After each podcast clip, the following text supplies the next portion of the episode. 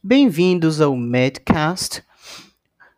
Nesse primeiro episódio, eu vou falar de acidose metabólica.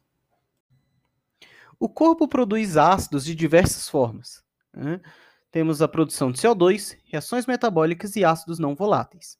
E para se defender, o nosso corpo tem mecanismos de defesa. Duh. Componente pulmonar, componente renal e sistema tampão. O pulmonar é a excreção de CO2, né? No renal, é, excreção de ácidos, de tudo aquilo que o nosso corpo precisa se livrar para, bom, o sangue não ficar ácido, né? E o sistema tampão é um sistema bem conhecido em que o ácido e, o, e as bases que entram no sangue são absorvidos sem um impacto grande no pH. O pH é diretamente proporcional à concentração de bicarbonato. E na acidose metabólica, o pH é menor que 7,35 e o bicarbonato é menor que 22. A acidose metabólica causa redução do débito cardíaco, risco de arritmias malignas, promove vasodilatação cerebral, podendo causar hipertensão intracraniana, disfunção plaquetária, com aumento do risco de sangramentos, coagulopatias, com risco elevado tanto de tromboses quanto de sangramentos, vasoconstricção da artéria pulmonar, levando a um quadro de hipertensão pulmonar, hipercalemia, entre outras alterações. A acidose metabólica ocorre principalmente por aumento da produção de ácidos, por perda excessiva de bicarbonato ou por incapacidade renal de excreção de ácidos. Aí temos aqui a acidose lática, tipo A. Ela é um tipo de acidose metabólica muito importante. Ela ocorre em pacientes com hipoperfusão sistêmica e é encontrada em pacientes com choque. Nesses pacientes com essa hipoperfusão, o que, que acontece?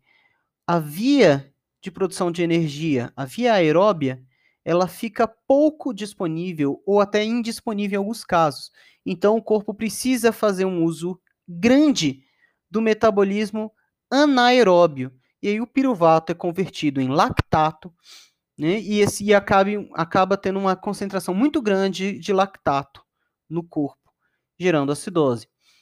A acidose lática do tipo B ocorre sem hipoperfusão sistêmica. Ela é encontrada em pacientes com hepatopatias, HIV, neoplasias, mitocondriopatias, né? E nas mitocondriopatias aqui eu abro um parênteses para dizer que para destacar a síndrome de Melas, com a tríade encefalopatia mitocondrial, acidose lática e AVC né? A acidose lática tipo B também ocorre em pacientes em uso de metformina e beta-agonistas. E todos esses fatores né, que eu citei, eles geram distúrbio no metabolismo do lactato, causando acidose lática. Temos aí a acidose lática tipo D, que também ocorre sem hipoperfusão sistêmica.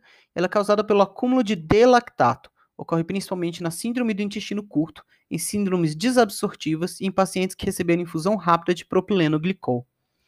A hiperglicemia também causa acidose lática. Então, atenção você que gosta de McDonald's, de pizza e de tudo que não é saudável, porque se alimentar mal vai te trazer problemas, né?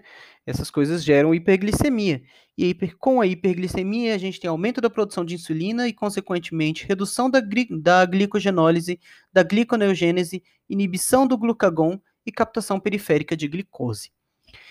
Pacientes diabéticos de longa data, não importa se é tipo 1 ou tipo 2, que fazem uso de insulina, mas que não têm uma adesão correta ao tratamento ou não usam da forma correta o tratamento, eles podem apresentar insulinopenia.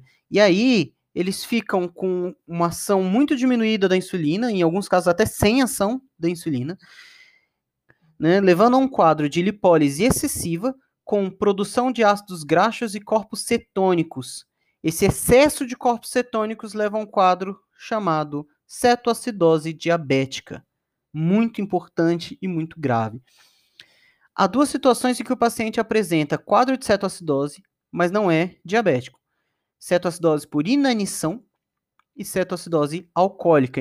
A por inanição funciona praticamente igual a diabética, né? Só que ao invés de você não ter ali a insulina, você tem um quadro em que você tem uma hipoglicemia muito exacerbada por falta de comida, isso acaba gerando a lipólise excessiva, produção de ácidos graxos, corpos cetônicos, cetoacidose.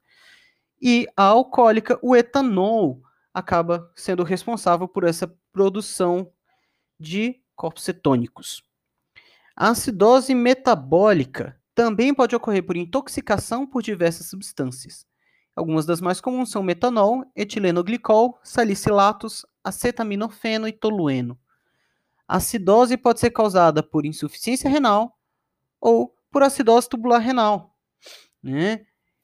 Aí pode ser tipo 1, tipo 2, tipo 4. Tem vários tipos de acidose tubular renal. Mas é tipo 1 e tipo 4, né? Bem importantes. Em caso de diarreia grave, e como grave aqui a gente coloca 8 ou mais evacuações por dia, ou de ureterosigmoidostomia, que é uma cirurgia antiga que liga os ureteres ao intestino para excreção, a grande perda de bicarbonato, levando à acidose metabólica. A acidose tubular renal do tipo 2 tem uma forte correlação com a síndrome de Fanconi, também gera perda de bicarbonato. Aí vamos falar agora rapidinho aqui do anion gap, ou hiato aniônico. O anion gap nada mais é que a diferença entre cátions mensuráveis e ânions mensuráveis. O principal cátion mensurável é quem? É o sódio. Os principais ânions mensuráveis são bicarbonato e cloreto. Então, o que, que a gente faz? A gente pega o sódio, né? Pega o total de sódio mensurável e subtrai o total de bicarbonato e o total de cloreto. Quando a gente ingere um ácido, esse ácido se dissocia em H+, e um ânion. Só que esse ânion normalmente você não tem dele no corpo, então ele não costuma ser mensurável, porque ele vai estar tá numa concentração plasmática muito baixa.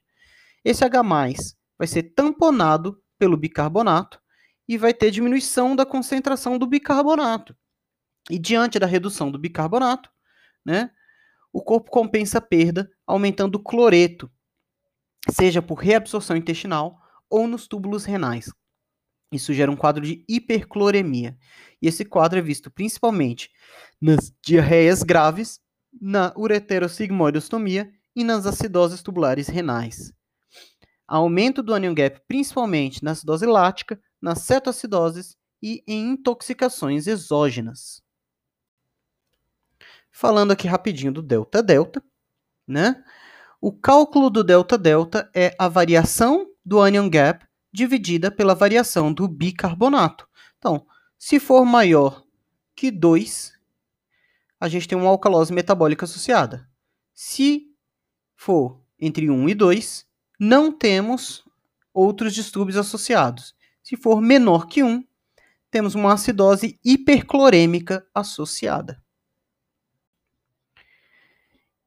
E para fechar aqui a nossa aulinha, falar do gap osmolar, ele é calculado diante de acidoses metabólicas com anion gap elevado, principalmente suspeita de intoxicações exógenas, especialmente nas primeiras seis horas após a chegada do paciente. É calculado usando a osmolaridade sérica mensurada menos a estimada. E a estimada a gente calcula por duas vezes o sódio mais ureia sobre 6 mais glicose sobre 18.